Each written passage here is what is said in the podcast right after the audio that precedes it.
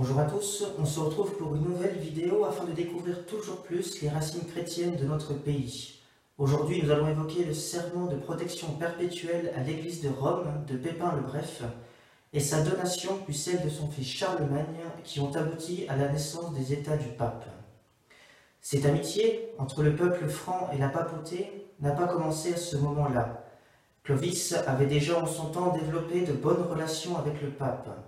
Un peu plus tard, le pape Saint Grégoire dira à un des derniers rois mérovingiens Autant la dignité royale est au-dessus de toutes les autres conditions humaines, autant votre dignité à vous l'emporte sur celle de tous les autres rois. Ce, qui vous constitue un titre unique, c'est d'être catholique. En effet, le royaume franc était le seul qui soit catholique sur l'ancien territoire de l'Empire romain, les autres étant soit païens, soit ariens.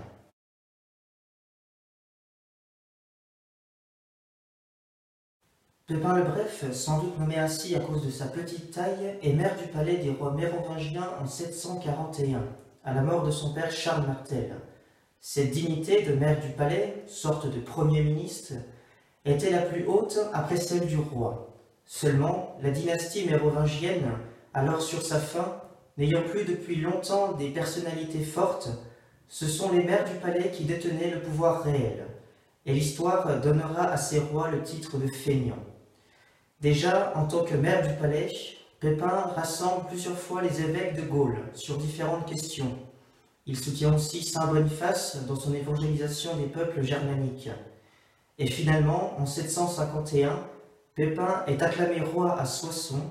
À la fin de l'année, il est consacré par l'onction par les évêques de Gaule, faisant de lui le premier des rois mérovingiens.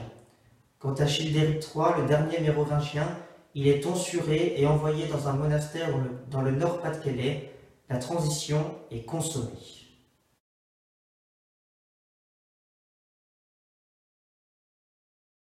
Au cours du 8e siècle, l'équilibre longtemps maintenu en Italie entre d'un côté le royaume lombard et de l'autre l'empire byzantin est rompu au profit des Lombards. Ce peuple germanique, installé dans la plaine du Pô depuis le 6e siècle, aspire à conquérir toute l'Italie. Après s'être emparé de Bologne puis de Ravenne, Rome et le pape se trouvent menacés. En 754, le pape Étienne II, en personne, va en France. Il traverse les Alpes, une première pour un pape. Il rencontre le nouveau roi à Quierzy, aujourd'hui en Picardie. Pépin lui promet, par un acte solennel, de donner une protection perpétuelle à l'Église de Rome. Et le pape lui répond Nous avons commandé en vos mains les intérêts de notre Église et vous avez promis de vous charger du soin de la défendre. Ainsi le pape donne une mission de défense générale et perpétuelle à Pépin et à ses fils. De plus, le Saint-Père nomme Pépin et ses fils patrices des Romains, titre habituellement donné par Byzance, gouverneur de ses provinces. Le pape, en agissant ainsi en son propre nom, manifeste sa volonté d'avoir les rois francs pour protecteurs. Pour formaliser cette amitié aux yeux du monde, le pape Étienne II sacre à Saint-Denis Pépin et ses deux fils, Carloman et Charles, que l'on connaîtra mieux sous le nom de Charlemagne. Ils sont loin et bénis au nom de la Sainte Trinité. Pépin ne tarde pas à accomplir son serment. Il franchit les Alpes et soumet les Lombards au cours de plusieurs campagnes militaires entre 754 et 758. Il en résulte que 22 villes d'Italie centrale sont, cédées au pape. Cette donation de Pépin, ajoutée à Rome, forme le premier domaine de Saint-Pierre, que l'on nommera plus tard État pontificaux. Il existe désormais un lien puissant entre la papauté et le royaume franc.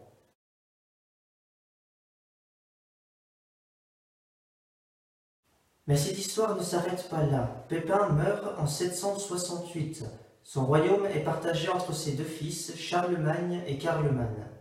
Ce dernier meurt brusquement quelques années plus tard, laissant à Charlemagne tout l'héritage franc. Adrien Ier monte sur la chaire de Saint-Pierre, et sur le trône du royaume lombard. Comme son père, Charlemagne se montre préoccupé de remplir son office de défenseur de l'Église. Et lorsque le pape Adrien invoque son secours contre les Lombards, il franchit de nouveau les Alpes. Pendant que son armée met le siège sur Pavie, la capitale lombarde, Charlemagne va à Rome et renouvelle l'engagement de Quercy. En 787, il honore sa promesse en offrant au pape une partie de la Toscane et de la Campanie, agrandissant ainsi l'embryon des États pontificaux. Et c'est à cette époque que Sainte Pétronie a été donnée à la France comme patronne, car elle était la fille aînée de Saint Pierre, et à l'occasion de sa fête, le 31 mai, chaque année jusqu'à aujourd'hui, une messe est célébrée pour la France à la basilique Saint-Pierre de Rome sur son autel.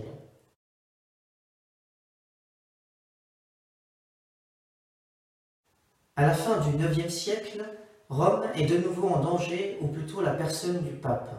Léon III succède à Adrien, et malgré qu'il soit élu rapidement le jour de l'enterrement de son prédécesseur, il n'arrive pas à imposer son autorité. Et le 25 avril 799, il subit un véritable attentat. Lors d'une grande procession solennelle de la cathédrale du Latran jusqu'en la basilique Saint-Pierre, le pape est renversé de sa monture et enfermé dans une église toute proche où il est maltraité. Quelques jours plus tard, il est libéré par un noble franc, le duc de Spolète, qui l'emmène dans sa ville. Léon III est ensuite conduit à Aix-la-Chapelle, la capitale du royaume franc. Il rencontre plusieurs fois Charlemagne, et on ne sait pas exactement la teneur des discussions, ni même si les deux hommes ont mentionné un éventuel sacre. Ils se mettent au moins d'accord pour que le roi vienne en personne à Rome afin de régler le différend avec les adversaires du pape. Charlemagne prévoit donc de venir à Rome pour Noël de l'an 800. Il en profite au passage pour visiter certaines de ses provinces.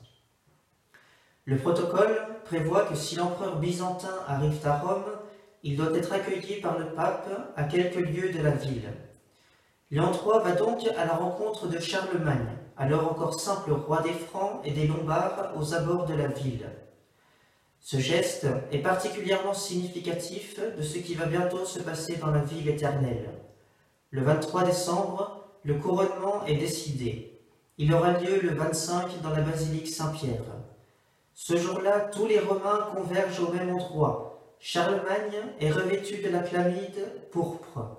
Le pape l'invite à s'agenouiller auprès de lui, mais Lorsque le roi est à genoux, le souverain pontife dépose sur sa tête la couronne et prononce par trois fois à Charles, Auguste, couronné par Dieu, puissant et pacifique empereur, vie et victoire. Puis il se met lui-même à genoux devant le nouvel empereur d'Occident.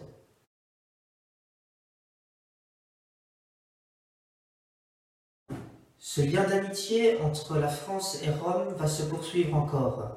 Le pape Grégoire IX dira même à Saint Louis Ainsi, Dieu choisit la France de préférence à toutes les autres nations de la terre pour la protection de la foi catholique et pour la défense de la liberté religieuse. Et Saint Jean-Paul II, lors de son premier voyage en France, posera cette question.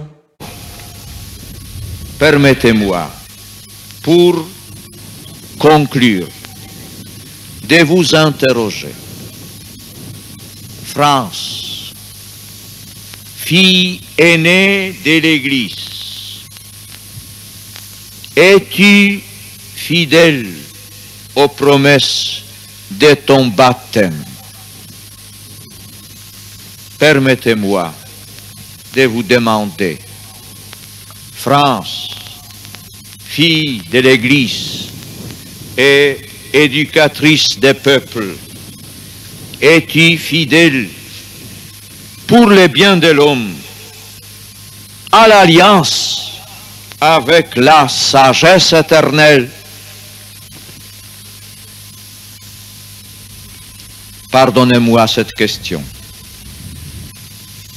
Je l'ai posée comme l'ai fait les ministres au moment du baptême.